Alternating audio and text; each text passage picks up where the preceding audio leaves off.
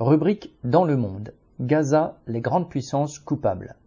Daniel Hagari, porte-parole de l'armée israélienne, a déclaré dans un message adressé aux troupes pour le Nouvel An que la guerre contre Gaza continuera, ouvrez les guillemets, tout au long, les guillemets, de l'année 2024.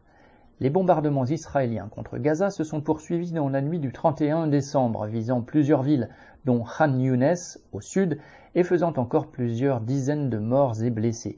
Au premier jour de 2024, la guerre impitoyable menée par l'État d'Israël avait déjà fait au moins 22 000 morts et près de 60 000 blessés, majoritairement des enfants, des adolescents et des femmes. Fuyant les combats, 85% de la population gazaoui, soit 1,9 million de personnes, ont dû se réfugier dans des camps situés au centre du territoire. Prise au piège, elle est quotidiennement la cible de bombardements. Netanyahou affirme qu'il s'agit de, entre guillemets, détruire le Hamas.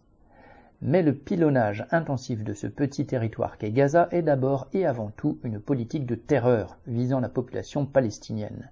Elle s'inscrit dans la continuité de celle menée par tous les gouvernements israéliens depuis 75 ans elle ne peut que susciter l'apparition de nouveaux combattants parmi la jeunesse palestinienne. Cette politique est aussi responsable de la mise en condition guerrière permanente de la population israélienne, vouée à fournir les troufions dont leur État a besoin au quotidien pour en faire les bourreaux de la population palestinienne. C'est ce que reconnaît le porte-parole de l'armée israélienne quand il déclare que si Citation, certains réservistes retrouveront leur famille et leur emploi cette semaine. Fin de citation ce n'est que pour mieux, citation, leur permettre de reprendre des forces pour les activités à venir au cours de l'année prochaine, fin de citation, en 2024, en vue de, citation, combat prolongé, fin de citation, à Gaza. C'est dire si le sort et l'avenir des deux populations, palestiniennes et israéliennes, sont liés.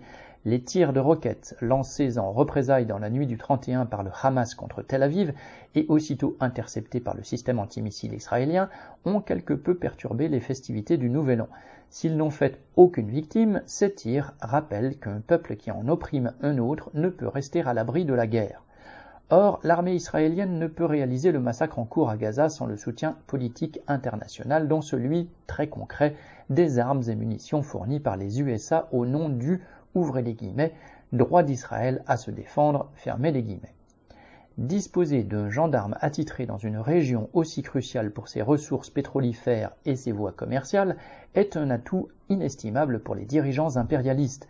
De leur point de vue, la tuerie en cours n'est qu'un dommage collatéral, voire une mise en garde utile adressée à toutes les populations de la région au cas où elles voudraient secouer leurs joues meurtriers. Marlène Stanis